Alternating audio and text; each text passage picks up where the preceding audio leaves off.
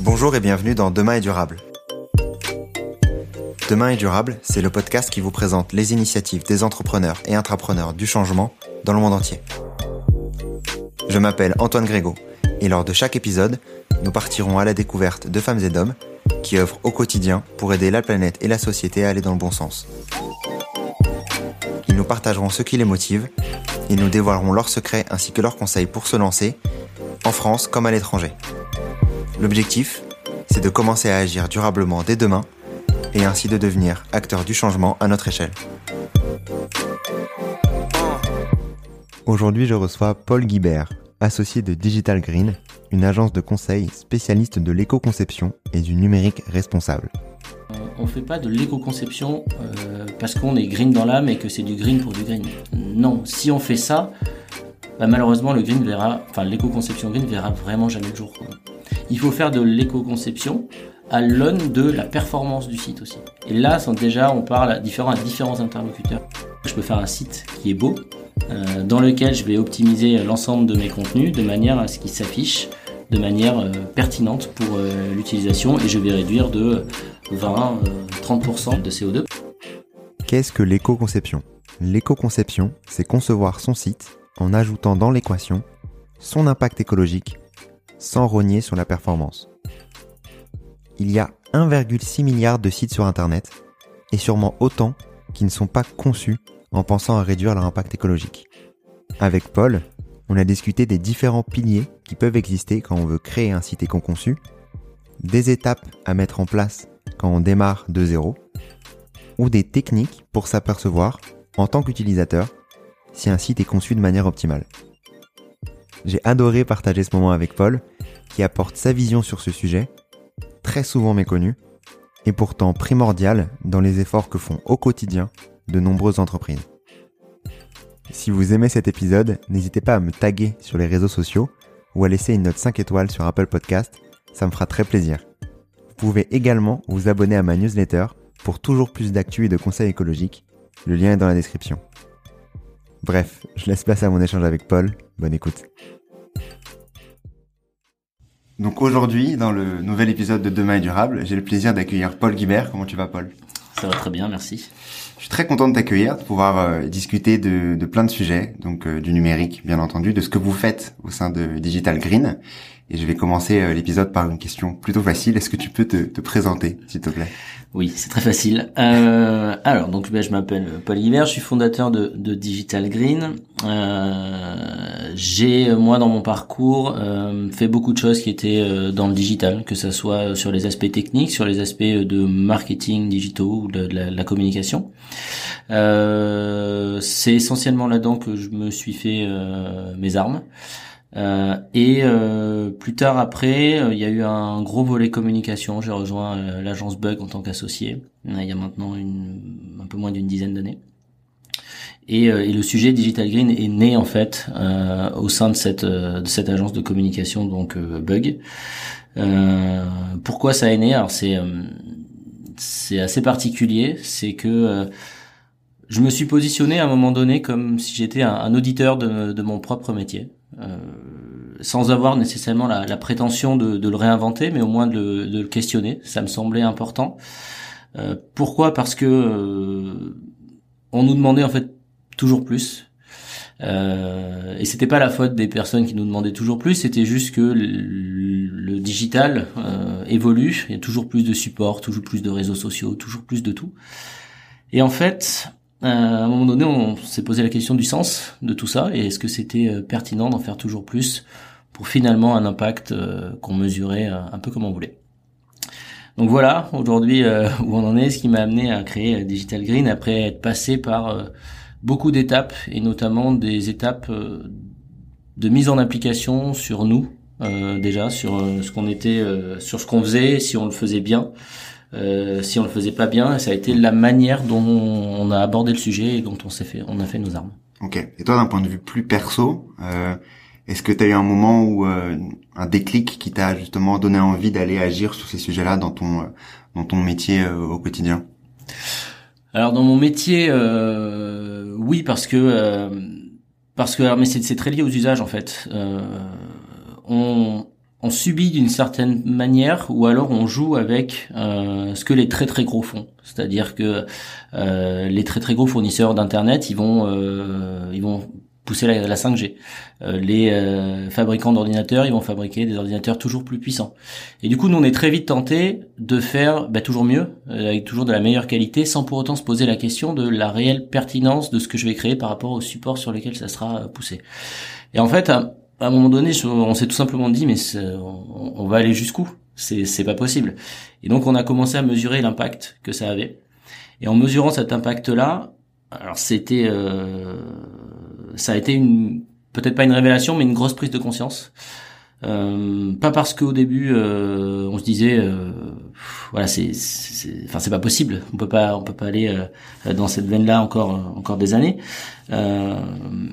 mais parce qu'on a travaillé euh, en équivalence en fait de ce que ça représentait. Euh, par exemple, on a mesuré ce que pouvait être le streaming euh, sur X années. On s'est rendu compte que c'était un équivalent de X aller-retour Paris-New York. donc il y avait des choses vraiment qui étaient assez délirantes. Et, et, quand on a transposé ça, du coup, on s'est dit, mais ouais, en fait, le digital, il a, il est invisible. Enfin, son impact est invisible, mais ça a un impact qui est fou par rapport à d'autres secteurs d'activité. Et, euh, et puis surtout, ça va aller en grandissant. Donc il y a ça. Et après, euh, plus personnellement, euh, il se trouve que je, je gravite euh, autour de personnes qui sont investies dans alors c'est la cause écologique au sens large, mais j'ai envie de dire la cause de la planète au sens large. J'ai beaucoup de personnes qui sont dans des associations de la protection de l'eau, la protection des océans, etc. Moi, c'est des choses qui m'ont toujours intéressé.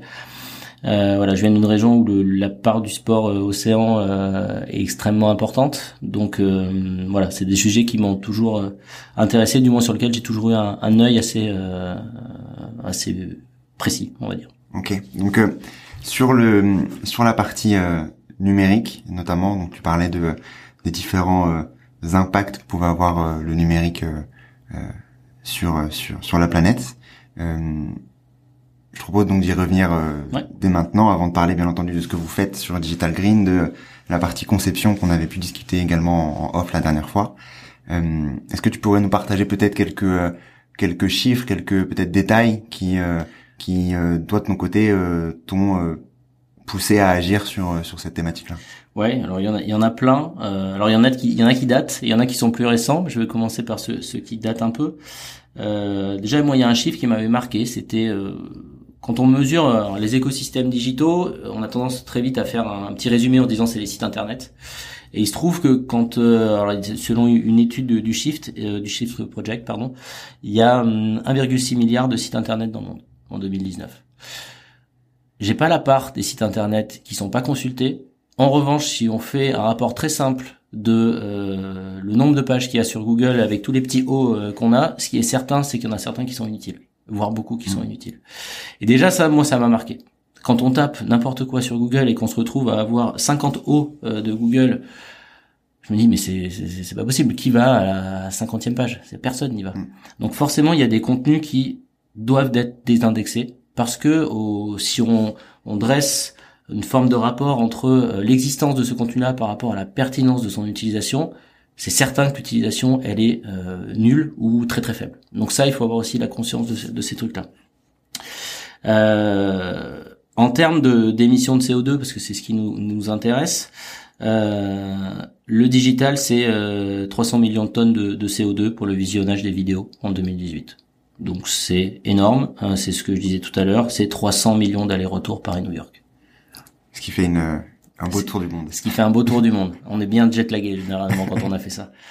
Euh, voilà. Donc c'est c'est des choses qui voilà et, et, toujours pareil parce que le digital bah c'est pas palpable ben on, met un petit mouchoir blanc dessus et on se dit euh, bah c'est pas grave je le vois pas quoi c'est pas comme le bout de papier que je vais jeter ou, ou le mégot que je vais euh, que je vais jeter dans, dans, dans le caniveau donc c'est pour ça qu'il y a des choses qui sont extrêmement importantes et, et après il y a des choses sur euh, notamment les l'épuisement des ressources généralement quand on parle du numérique on le met au spectre de l'empreinte en fait que ça a sur l'environnement au travers de plusieurs indicateurs euh, le premier, ça va être l'épuisement des ressources matières premières, euh, tout bêtement, qui doivent être utilisées pour euh, ben, pour construire les, différents matériaux. Il y a l'épuisement de l'eau. Ça, c'est aussi extrêmement important. Le, schéma très souvent qu'on a en tête, c'est pour alimenter les serveurs et refroidir les serveurs, mais il se trouve que c'est c'est vrai. Il y a l'attention sur l'énergie. C'est extrêmement important, l'énergie au sens vraiment l'énergie électrique qui est produite sur sur ces aspects-là. On estime qu'à peu près, euh, quand on sur un an, c'est 82 millions de, de, radiateurs électriques allumés en permanence, les émissions de gaz à effet de serre. Donc c'est toujours pareil, c'est dans des volumes en fait énormes à chaque fois. Euh, on pose tous ces euh, tous ces aspects-là, on se dit il y a, urgence, d'autant plus que la tendance qui est prise à l'heure actuelle, j'en parlais tout à l'heure avec l'évolution des technologies, avec le fait que les entreprises se positionnent encore plus sur tous les aspects digitaux. Bah nécessairement il, on va être euh, enfin le, la pondération va être énorme là-dessus. On va être de l'ordre d'un les coefficients multiplicateurs avec des prédictions à, à, à 2 euh, ou x 3 ou x 2 à chaque fois. Donc c'est énorme. Et si on prend pas le sujet maintenant euh, c'est déjà un peu tard faut se le dire euh, mais si on le laisse encore traîner avec les évolutions technologiques et tout euh, ouais on est on va vraiment se retrouver dans une impasse quoi ok et sur euh, sur le la partie conception que vous, vous gérez euh, au sein de au sein de Digital Green. Euh, donc c'est la conception bien entendu de, de sites web. Donc ce que ce que tu disais, on a parlé du streaming avec les les différents exemples que tu as pu nous communiquer qui qui sont assez assez monstrueux en termes de en termes d'émissions. sur la partie conception plus particulièrement sur sur ce que vous faites, quel est l'impact global de cette partie-là sur sur sur les émissions euh, de gaz à effet de serre? Euh, Alors l'impact global, euh, il y a plusieurs écoles. C'est euh, déjà le, la petite découpe mentale qu'il faut faire, c'est d'un côté tout ce, qui, tout ce qui va toucher la production en fait des devices, donc tout ce qui est, tout ce qui va toucher au hardware, et de l'autre côté tout ce qui est lié à l'utilisation. Si on dresse déjà cette petite séparation, on estime que 55% de l'énergie, donc de l'impact énergétique du numérique, est dû à son utilisation versus l'autre pendant qui lui euh, donc la fabrication est, de 45%. Donc déjà c'est énorme. Euh, à l'intérieur de cette partie-là, donc sur la partie utilisation, il y a plusieurs choses. Il va y avoir euh, la production digitale des entreprises en fait, donc tout ce que l'entreprise va produire, euh, bah, les posts sur les réseaux sociaux, les sites internet, les applications euh, métiers, les applications consommateurs, les sites e-commerce, tout ce qu'on veut. Euh, et de l'autre côté, il va y avoir l'usage des collaborateurs, c'est-à-dire euh, le nombre de mails qu'un collaborateur va faire, etc. Nous, on n'adresse pas cette deuxième partie-là, ce deuxième volet, parce que c'est une partie euh, d'usage propre à l'entreprise de ses collaborateurs qui touche beaucoup la RSE, alors mmh. que nous, même si on est très proche de la RSE sur de nombreux sujets, on va être un peu plus transverse, que ça va toucher aux aspects marketing, de communication, technique, etc., etc. Euh, et quand on fait de l'éco-conception, on... alors si on prend l'exemple d'un site internet, parce que c'est le plus parlant peut-être pour pour tout le monde, euh, il y a, on va dire, cinq points clés euh, ou cinq leviers d'éco-conception euh, qu'il faut prendre en considération. Le premier, c'est recycler la matière première. Ça paraît bête, mais avant de faire de l'éco-conception et de refaire, de refondre son site, déjà il faut se poser la question de l'utilité de son propre écosystème et de ce qui existe dedans.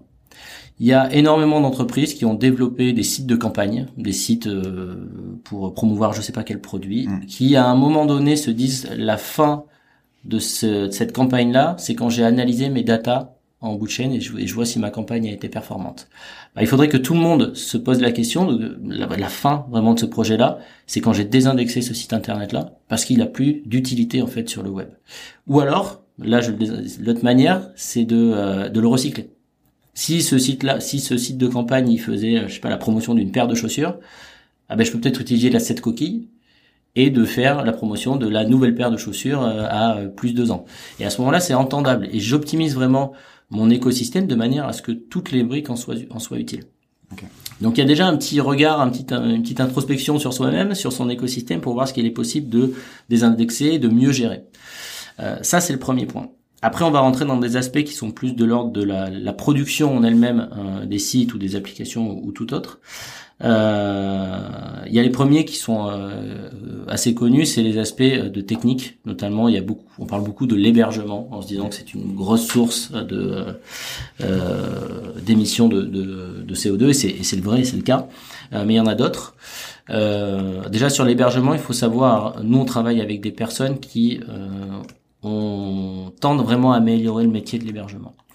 C'est-à-dire qu'il y en a qui euh, créent des data centers qui déjà sont un peu plus éco-conçus dans leur euh, fabrication euh, et qui également prennent en considération des aspects de recyclage de la chaleur qui est produite pour alimenter des bâtiments. Donc c'est déjà des, il y a des, des, belles initiatives qui existent sur sur ces aspects-là. Ensuite, le deuxième volet de la partie technique, ça va toucher euh, vraiment au code, donc euh, à ce que le commun des mortels ne voit pas, euh, mais à tout ce qui est vraiment lié à la production et au langage de programmation. et là, il y a beaucoup de choses qui sont qui sont dedans. ce qui est intéressant de mettre en relation, c'est que la notion d'éco-conception en termes de coding, mmh. elle est fortement corrélée à une notion d'efficacité aussi. Et ça, c'est assez intéressant, c'est-à-dire que quand je code bien, eh bien, je, mon position de mon site internet, ben, il est privilégié par Google. Donc il y a une notion de performance qui est aussi à entendre derrière. Euh, tout ça pour dire que euh, on fait pas de l'éco-conception euh, parce qu'on est green dans l'âme et que c'est du green pour du green. Non, si on fait ça, ben, malheureusement le green verra, enfin l'éco-conception green verra vraiment jamais le jour. Quoi. Il faut faire de l'éco-conception à l'aune de la performance du site aussi. Et là, déjà, on parle à différents, à différents interlocuteurs quand on, euh, quand on parle de ça. On va parler peut-être à des personnes de la DSI euh, qui, euh, elles, sont moins incentivées sur les notions écologiques et donc la consommation d'eau, les émissions d'effet de serre, mais plus d'effet de serre, pardon, mais plus sur une partie de rapidité du message délivré ou toutes ces choses-là. Donc le code c'est fondamental.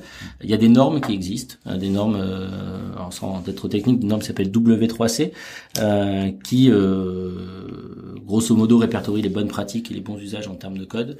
Il y a d'autres choses qui touchent à, la minification euh, du code. Euh, et après, dans la partie toujours technique du code, il y a quelque chose qui est fondamental, c'est que quand on fait de l'éco-conception, on, on réinvente pas un métier de développeur.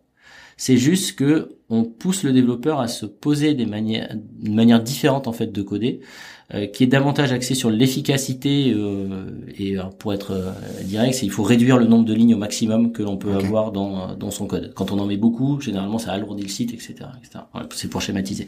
Mais ça c'est important. Ça veut dire que vraiment leur on on leur fait faire une petite variante intellectuelle de ce qu'ils ont l'habitude de faire et des réflexes qu'ils ont pu acquérir. Et pour les utilisateurs euh, lambda, est-ce qu'il y a des aspects qui sont euh, visibles? Ça, c'était pour les deux aspects techniques, donc hébergement et les aspects techniques de code. Maintenant, il y a des aspects qui sont plus visibles pour euh, les, utilisateurs tels que toi et moi. le premier, c'est les aspects de design. Ça paraît bête. On a souvent l'impression que c'est le parent pauvre de l'éco-conception, mais il se trouve que ça a de très très gros impacts. Il y a une grosse tendance qu'on a vue ces dernières années au dark mode. Oui, oui, euh, on voit beaucoup d'applications euh, qui ont une version noire, etc., etc. Euh, c'est très vrai en fait que les applications ou les sites internet sous fond noir, ça consomme moins d'énergie, donc moins d'électricité. Et en bout de chaîne, quand on fait les conversions, on s'aperçoit qu'il y a moins d'émissions de CO2 et moins de consommation d'eau. C'était très vrai jusqu'à maintenant. Ça a tendance à être un peu moins vrai avec les nouvelles générations de téléphones, mais voilà, il y a des, c'est un process de monitoring de toutes ces parties-là qui est, qui est en cours. Euh, mais en tout cas, la notion de couleur, c'est des choses, c'est des choses qui sont fondamentales dans l'éco-conception. Euh, on va avoir le, le, bleu qui va moins consommer euh, que le vert, euh, et avec différentes couleurs au milieu. Pareil, une teinte de bleu très très claire type cyan va consommer un peu plus qu'un bleu marine descendu un peu plus terne. Donc on peut jouer sur tous ces rapports-là de manière à avoir quelque chose qui réduise l'empreinte, écologique d'un site internet. Et de temps en temps, c'est pas faire de très très grosses entorses, euh, soit à sa charte graphique, euh, soit d'autres choses, que de réduire un tout petit peu ou d'utiliser une code secondaire euh, d'une charte pour pour que ce soit bénéfique pour l'environnement. Il y a d'autres aspects, notamment un aspect qui est extrêmement important, qui est l'aspect des, des typos, donc de ce qui est écrit sur sur les sites. Il y a on va dire trois catégories de types de, de, de typos sur Internet. Il y a euh, celles qui sont qu'on appelle les typosystèmes, qui grosso modo sont euh, celles que on a de base dans notre navigateur et celles qui sont utilisées dans Word, etc., etc. Là, c'est les plus éco-responsables de toutes. Ok. Pourquoi? Parce qu'en fait, je n'ai rien besoin de charger quand je charge mon site. Tout est directement natif dans ma machine. Donc j'évite ce qu'on appelle euh, une interaction ou un échange entre le serveur et ma machine pour qu'il me délivre la bonne typo. Je l'ai déjà nativement. Euh, il y en a d'autres, euh, ce qu'on appelle les Google Fonts, enfin ou, les, ou celles qui sont prises par les autres navigateurs. Là, c'est un peu différent, c'est-à-dire qu'elle n'est pas native dans mon ordinateur, mais par contre Google, lui, il l'a en stock, si tu veux. Euh, bah donc là, c'est pareil, j'évite une forme d'aller-retour. Et après, il y a la, les typos qui là sont les moins écologiques, qui sont les typos propriétaires ou personnalisés qui ont été euh, dessinés par euh, des designers, euh, voilà. Et là, elle n'est pas installée, donc à chaque fois, je suis obligé d'aller interroger le serveur de manière à ce qu'il me délivre la bonne typo. Et je crée comme ça des mécaniques en fait d'interaction et d'aller-retour qui nécessairement consomment de l'électricité et du coup engendrent le fait que mon site est plus lourd en termes d'éco-conception. Euh, voilà, il y a plein d'autres aspects sur l'aspect design. Euh, et il y en a un autre qui est euh, qui est important. C'est euh, alors c'est design euh, et on va dire un slash avec l'UX, donc tout ce qui touche au parcours. donc l'UX, l'expérience utilisateur, pardon. Donc c'est il faut à un moment donné recréer les parcours en fonction de réellement ce qui est pertinent par pour l'internaute. et là, les, tout le monde se dit oui, mais c'est ce qu'on fait bah, quand on ajoute la brique écologique dedans, c'est pas nécessairement ce qu'on fait. Euh, je vais vous donner un exemple. Euh, imaginons que je sois un, site, euh, je sais pas, de de e-commerce et je vends des chaussures je vends plein de chaussures et donc mon parcours préférentiel c'est on va dire les gens ils arrivent sur ma page ils choisissent la chaussure bleue qui les intéresse ils arrivent sur la fiche du panier et puis ils rentrent dans le funnel d'achat ok super donc là, j'ai mon parcours préférentiel qui est euh, optimisé euh, parfaitement en termes de technicité, etc., etc. Et celui-ci, on peut se dire à la limite, j'y touche pas trop d'un point de vue de l'éco-conception parce que je me dis, euh, on sait jamais, je vais peut-être perdre en conversion. C'est le risque qu'on peut avoir. En revanche, sur ce site e-commerce là, j'ai une partie blog. Et dans cette partie blog, j'ai 150 articles, dont 25 datent d'il y a 30 ans, sur des sujets qui sont plus du tout évoqués par les personnes. Euh, et donc du coup, personne ne va sur ces sites-là. Et pourtant, elle est designée, elle est référencée de la même manière que mes autres pages et indexée de la même manière que mes autres pages. Ce qu'il faut se poser la question en termes du coup de parcours et en termes de niveau d'éco-responsabilité en fonction de mes différentes pages, c'est de dire mais cette page-là de blog, est-ce que je peux pas l'épurer euh, de du header qui euh, est peut-être pas très pertinent sur cette page Est-ce que je peux pas l'épurer de mes trois petits pictos euh, qui me disent que ben, je fais un paiement 100% sécurisé, que je fais un retour en 24 heures, euh, ou je sais pas quel autre argument euh, e-commerce. Bref, est-ce que je peux pas finalement appliquer un niveau d'éco-conception différent en fonction des pages et en fonction de l'utilité des pages? Et ça, c'est aussi une manière de faire de l'éco-conception d'un point de vue de l'expérience utilisateur et d'un point de vue du, des parcours. Euh, il y a un, autre point qui est fondamental également, c'est tout ce qui touche au contenu.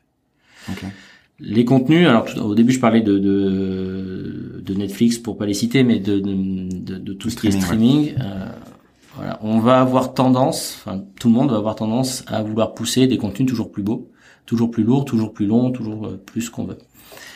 Euh, sur Internet, c'est pas nécessairement pertinent. Il faut créer des contenus qui soient pertinents en termes de, format de compression, en termes de durée euh, aussi, et surtout pousser les contenus sur Internet, mais en regardant tout ce qui se passe dans l'écosystème. Euh, je vous donne un exemple. Est-ce que c'est nécessaire d'avoir sur la homepage de mon site une vidéo qui fait deux minutes, qui présente ce que je fais dans mon entreprise, et j'en suis hyper fier de cette vidéo, j'ai besoin de l'avoir mais est-ce que j'ai besoin de l'avoir dans son format euh, 100% en termes de durée? Ou est-ce que je peux pas me permettre d'en avoir un format de 25% parce que de toute manière je sais que cette vidéo là elle est hébergée sur YouTube. Donc est-ce que dans son intégralité? Donc est-ce que j'ai besoin réellement de l'avoir dans son intégralité? D'autant plus que quand on fait ce genre d'analyse là on le fait aussi en fonction de données que l'on monitore et euh, ce qu'on a tous tendance à faire quand on arrive sur un site c'est euh, je commence à scroller, je commence à descendre dans la page. Donc finalement la vidéo que j'ai en haut, elle est vue que à 10%, à 25%, toutes ces choses-là. Donc là aussi il y a des il y a des efforts en fait sur l'utilisation de ces contenus et sur les sur les usages. Donc ce qu'on dit ce que tu dis en gros depuis euh, depuis quelques minutes, c'est qu'on peut faire un site euh, web beau qui reste sexy malgré le fait qu'il est éco conçu. Ouais. Exactement. Alors déjà, c'est quoi éco-conçu en fait? C'est aussi l'éco-conception, c'est aussi ce qu'on veut s'accorder en termes de niveau d'éco-conception. Et toujours à, l'aune de la performance. Si on traite, je le redis, mais c'est fondamental. Si on traite l'éco-conception seule de son côté, green pour faire du green, franchement, ça assez peu d'intérêt parce que les, les marques, bon, déjà, passeront pas le pas, euh, et en plus, elles vont perdre en performance. Mais, euh, mais oui, on peut faire. Euh, donc, imaginons que je veux être un, un ayatolesque de euh, l'éco-conception. Euh, eh bien, je peux me dire que je peux faire un site qui est beau, dans lequel je vais optimiser l'ensemble de mes contenus de manière à ce qu'ils s'affichent de manière pertinente pour l'utilisation, et je vais réduire de 20, 30% mon niveau d'éco-conception par rapport à ce qu'il était. Euh, les pourcentages que donne là, c'est pas des pourcentages en l'air, c'est des pourcentages que l'on a nous observés, euh, qui dépendent en fonction des périmètres euh, nécessairement. Quand on a un périmètre qui est uniquement axé sur le design et qu'on a quelqu'un qui veut aller un peu loin dans la démarche euh, d'éco-conception, ben oui, on va pouvoir aller sur du sur à peu près du 20% de réduction de, de gaz de, de CO2 pardon et, euh, et quelqu'un qui prend l'ensemble du sujet, la partie UX, la partie technique, etc., etc., on peut très bien se permettre d'aller jusqu'à moins 30% sur euh, sur cet aspect-là. C'est assez souvent les, les, les données euh, que l'on arrive à collecter en, en, bout de chaîne quand on a fait la refonte. Okay. Et les, les différents clients que que vous pouvez avoir, que vous accompagnez au quotidien, quand ils viennent vous voir, ils viennent vous voir pour euh, avoir cet impact, euh, ce moindre impact d'un point de vue euh, écologique Est-ce qu'ils veulent aussi, j'imagine, avoir aussi, comme tu disais, de l'efficacité, améliorer leur vente, améliorer leur leur visibilité Comment est-ce que vous arrivez à gérer ces deux ces deux parties-là? Alors c'est alors c'est un sujet encore on va dire un peu sous le radar l'éco-conception. C'est pas quelque chose de mainstream mais ce qu'on observe souvent, c'est que c'est par contre un sujet qui est transverse à beaucoup beaucoup d'entités dans une entreprise. Honnêtement, il y a c'est soit les personnes de la RSE qui viennent nous voir, soit les personnes de la technique, soit les personnes de la communication ou du marketing. Donc c'est assez vaste en fait le type d'interlocuteur que l'on va avoir. Euh, ce qu'on observe nous, c'est que très souvent c'est la partie euh, bénéfice sur l'environnement qui est euh, motrice quand on veut aborder ces sujets-là. Mais ce qu'on aperçoit aussi, c'est que, et c'est la, la, force et à la fois la faiblesse de, de, de ce sujet-là, c'est qu'il est transverse à toutes les entités.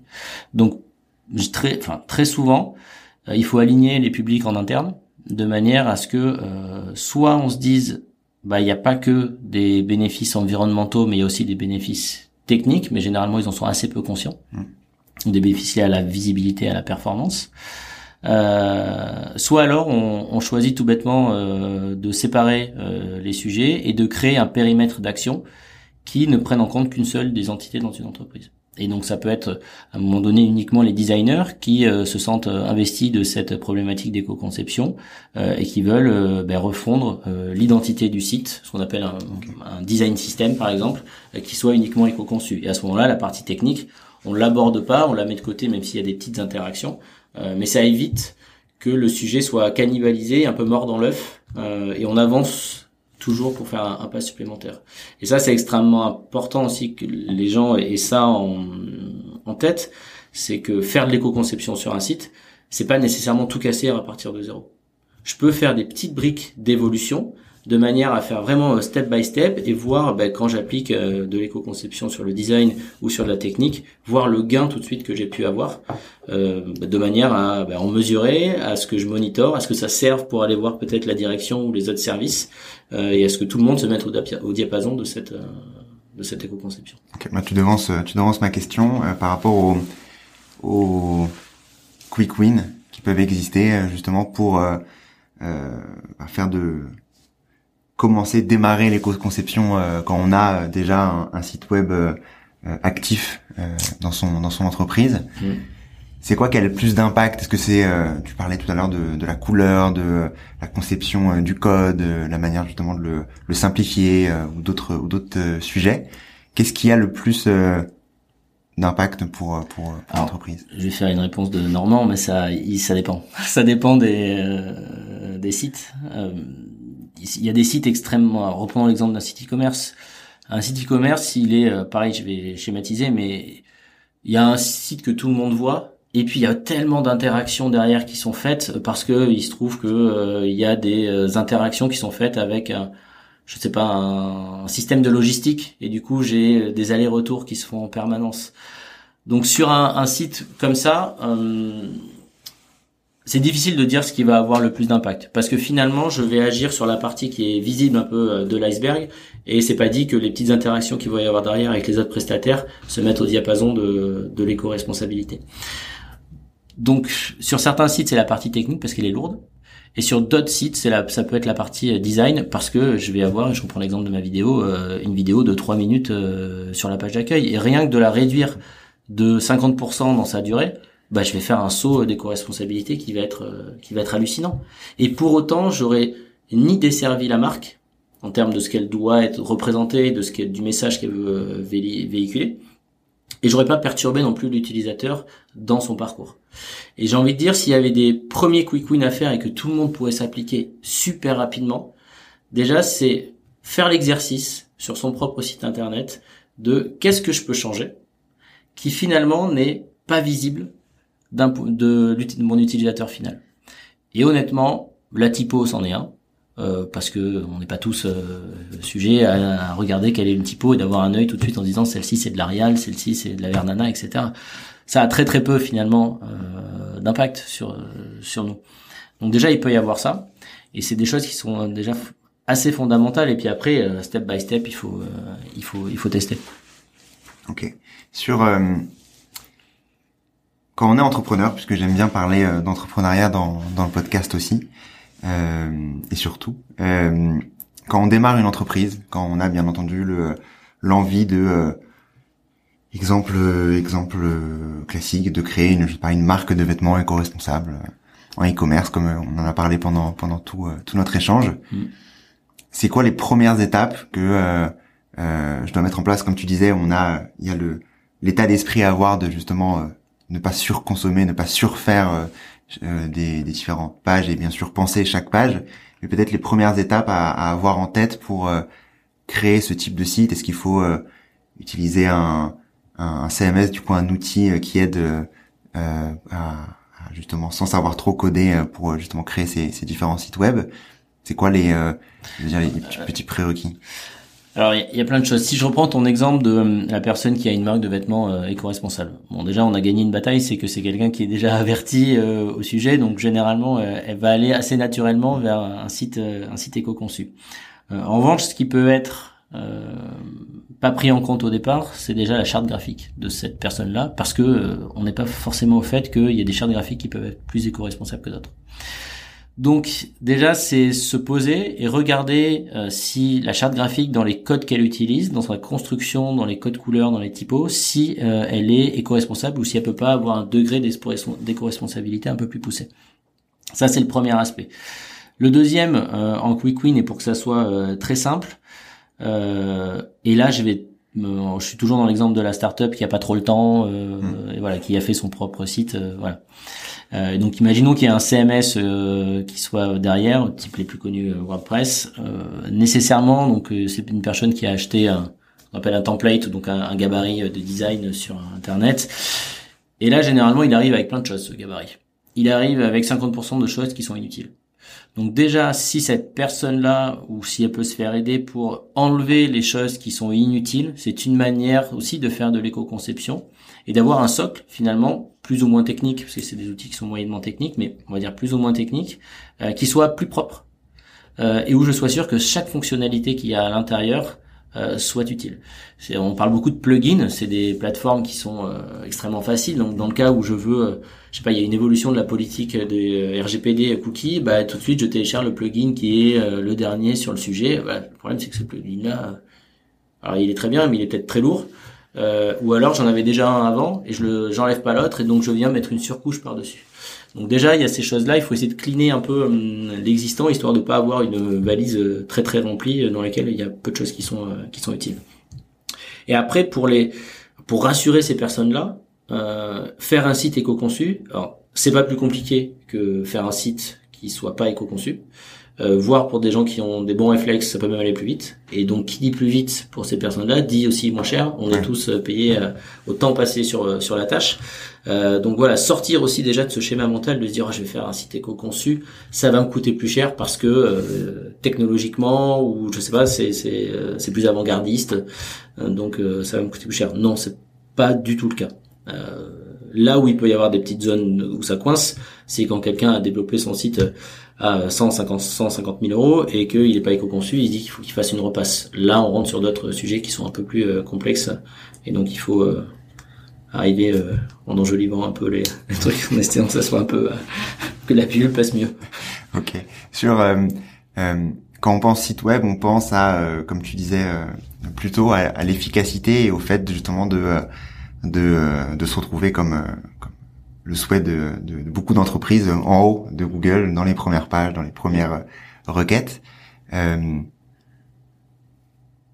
Est-ce qu'un site éco-conçu peut se retrouver euh, dans ces euh, dans ces différentes requêtes là, même si elle a euh, moins de, de, de pages entre guillemets disponibles et et pages disponibles du coup sur sur les différents sites?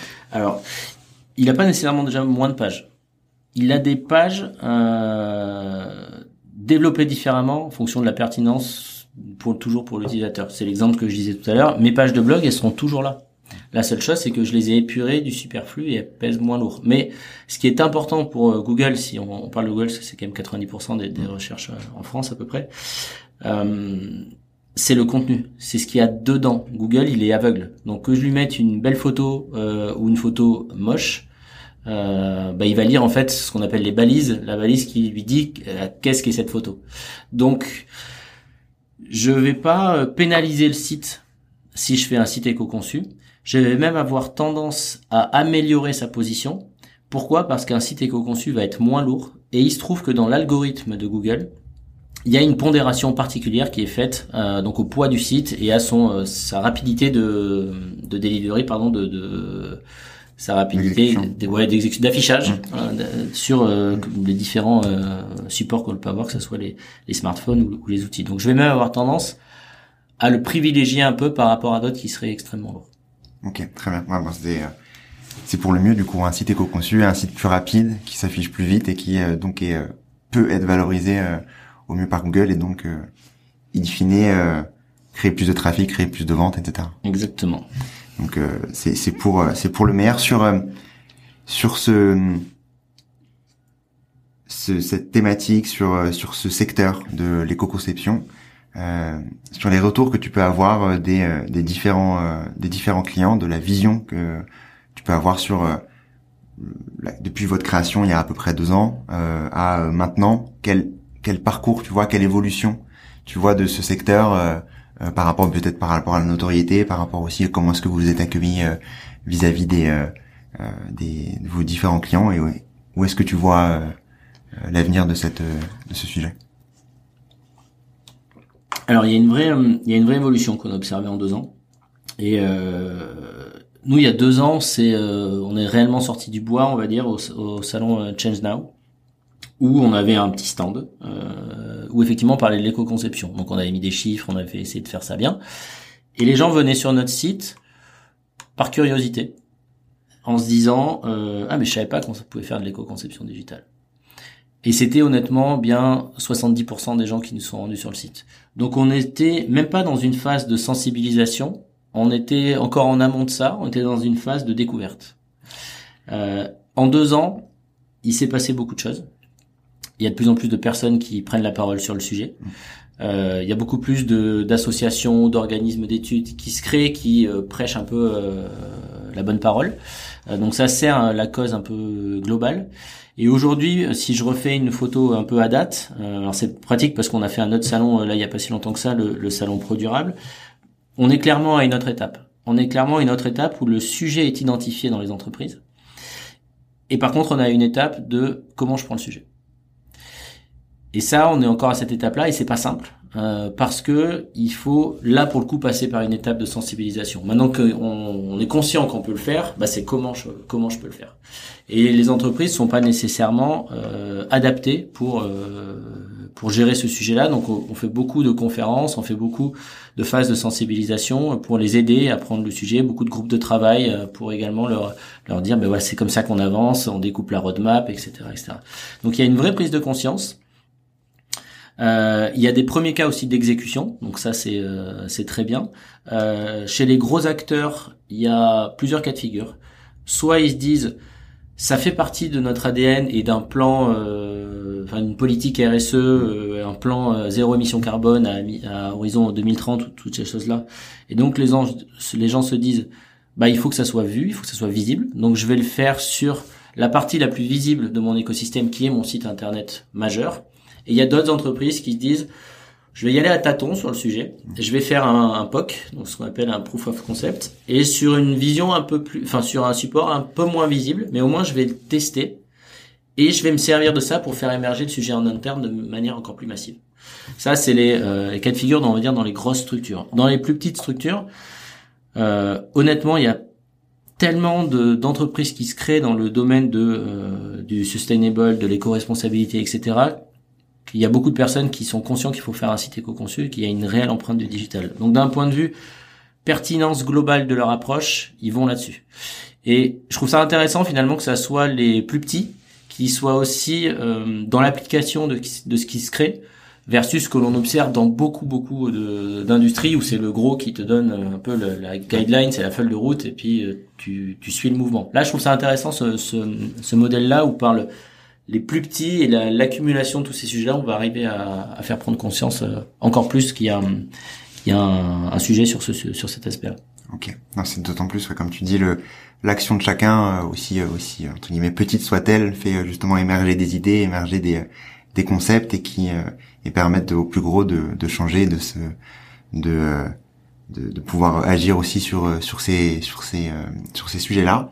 En tant que que consommateur, en tant que utilisateur euh, euh, de, de, de, différents sites web, aller, aller sur le web directement, comment est-ce qu'on peut se rendre compte si un site est éco-conçu, euh, euh, si on, on a l'impression que justement le, le, la marque en face qu'on voit du coup sur son écran et fait le travail on va dire de mm. de d'éco-conception et et lorsque nous on va du coup sur les différents sites web on ne détruit pas entre guillemets la planète à petit feu à scroller, euh, à aller chercher comme tu disais au début euh, la paire de chaussures bleues. Alors il y a il y a il y a un premier aspect déjà qui qui se même, base même pas sur de la mesure. Euh, déjà quand on charge la page, si ça met 5 euh, secondes à charger, il y a peu de chances que le site soit éco-conçu. Donc là, déjà, c'est un premier filtre pour qui est simple pour tout le monde, et qui demande pas d'aspect technique, ni de connaissances, ni rien. Après, euh, nécessairement, quand on prend ce sujet-là, il y a une notion de mesure qu'il faut avoir. Euh, il y a plusieurs indicateurs, de, enfin, il y a plusieurs outils de mesure qui existent aujourd'hui. Il y en a. Euh, alors toutes les, moi, je suis pas là pour discuter des différentes approches hmm. euh, parce que je trouve que les différentes approches sont relativement bonnes, qu'il serait utile de les combiner et c'est ce que nous on essaye de faire plutôt que de travailler dans son dans son coin. Et ça, c'est quelque chose qui, à mon sens, est important pour faire avancer la cause. On en est encore aux prémices mmh. de ces choses-là. Donc, essayons d'unir un peu nos forces et d'aller dans le bon sens pour que le sujet émerge et pour que le sujet soit bien exécuté et bien bordé plutôt que de poussé pour sa personne. Donc ça, c'était un peu mon coup de gueule du, euh, du moment. Mais c'est, mais honnêtement, c'est, c'est fondamental cet aspect-là parce que parce que la mesure c'est quelque chose de complexe sur ces euh, sur ces données-là. On parle beaucoup d'analyse du cycle de vie où on va essayer de monitorer ben, de ce qui se passe tout en haut de la chaîne de production d'un ordinateur jusqu'à euh, la fin, le bout de la chaîne où je sais pas, c'est quelqu'un qui va consulter un emailing sur son sur son téléphone. Donc c'est extrêmement complexe, il y a tellement de data dedans qu'il faut essayer d'unir nos forces. Maintenant, si je reviens sur la partie euh, du site internet en lui-même, donc premier indicateur, si le site est long à se charger, bon, là c'est qu'il y a de grandes chances qu'il soit pas éco-conçu. Euh, et le deuxième, on peut arriver à le mesurer de manière assez simple. Il y a une solution euh, open source qui, euh, je suis pas là pour leur faire de la pub, mais qui s'appelle EcoIndex, où c'est très simple. Vous prenez l'URL du site, vous le mettez dans cet outil-là, et ça va vous donner une note, un peu comme les sur l'électroménager. Donc c'est de A à G, A étant la meilleure note, G étant la moins bonne, et ça vous donne un niveau d'éco-conception. Ça vous donne un niveau d'éco-conception par rapport à votre site, et puis ça vous le compare au travers d'une médiane de là où se situent les l'ensemble des autres acteurs sur je sais plus combien d'URL ils ont monitoré, mais c'est 500 000 ou 500 millions, je sais plus. Donc déjà ça nous fait une petite photo à date de là où on en est. Ce qui est intéressant, c'est que ça nous donne euh, des données techniques, mais pas que. Ça nous donne des données en émissions de CO2 et en consommation d'eau, qui sont deux référentiels pour euh, pour la partie environnementale. Donc ça, c'est déjà intéressant de savoir où je me positionne. Et j'ai envie j'ai envie de dire, mais vraiment, euh, si j'extrémise, peu importe si la mesure est exacte, précise ou pas. La seule chose, c'est qu'aujourd'hui, si je considère que je suis E, et que je mets plein d'actions en place et que je viens remonitorer et que je suis passé à C, c'est que de toute manière j'ai fait un effort d'éco-conception qui sera euh, challengeable par les autres peut-être outils de mesure, mais au moins c'est un premier un, premier aspect. Euh, et après, il y a d'un point de vue plus technique, euh, il y a d'autres outils qui existent, qui sont pas open source, euh, qui là vont travailler davantage sur la partie en fait la partie vraiment finale, c'est-à-dire qu'on monitore tout ce qui se passe sur les ordinateurs ou sur les téléphones. C'est-à-dire qu'on va consommer, on va mesurer pardon euh, la consommation de la batterie. Euh, pareil, je vais faire simple. Si le site est lourd, généralement, ça va consommer plus de batterie quand il s'affiche. Et donc, on va les faire tourner très longtemps au travers de différents états. Donc, quand je vais bah, cliquer sur OK pour charger euh, mon site, ça va consommer X% de batterie. Quand je vais commencer à scroller, ça va commencer, ça, va consommer X% de batterie. Et quand je vais rien faire du tout, ça va consommer aussi X% de batterie. Et en fonction de ça, ben, j'arrive aussi à avoir des ordres de grandeur. Euh, et donc là, faire de l'éco-conception. Par exemple, je vais forcément avoir de grosses différences si quand je fais rien du tout sur mon site et que je le monitore, et par contre que j'ai une vidéo qui tourne en boucle, bah ça va consommer beaucoup. Et par contre, je peux créer une règle en disant, bah, quand l'utilisateur est inactif, la vidéo s'arrête. Ou alors je demande à l'utilisateur de cliquer sur la vidéo pour la lancer. C'est une manière de faire de l'éco-conception et de jouer sur ces aspects-là de mesure. Ok, très clair. Bon, c'est un sujet, euh, c'est un sujet euh, complexe et euh, j'espère que le, le, le, message est passé. En tout cas, merci pour pour ces pour ces différents retours. Je vais terminer par par trois questions qui qui sont maintenant la norme au sein de au sein de Demain et durable pour pour terminer cet épisode. Tout d'abord un contenu qui t'a marqué récemment ou pas que tu pourrais partager. Euh, alors je vais tirer la couverture à, nous un peu à Digital Green sur, sur le contenu parce qu'il se trouve toujours dans cette étape de sensibilisation. Euh, on a développé un, un, jeu qui est open source qu'on donne, hein, qui pour le coup est là pour servir vraiment euh, la cause, euh, qui s'appelle, euh, l'URL c'est jeu.digital.green, on n'est pas allé chercher très loin, mais qui pour le coup a vocation à sensibiliser les gens sur comment je fais de l'éco-conception de manière très très simple. C'est-à-dire qu'on vous donne un, site internet dans lequel il n'y a rien, on vous propose différents contenus, différents supports qui sont liés, et vous les ajoutez au fil de l'eau et ça fait monter une jauge d'éco-conception ou pas.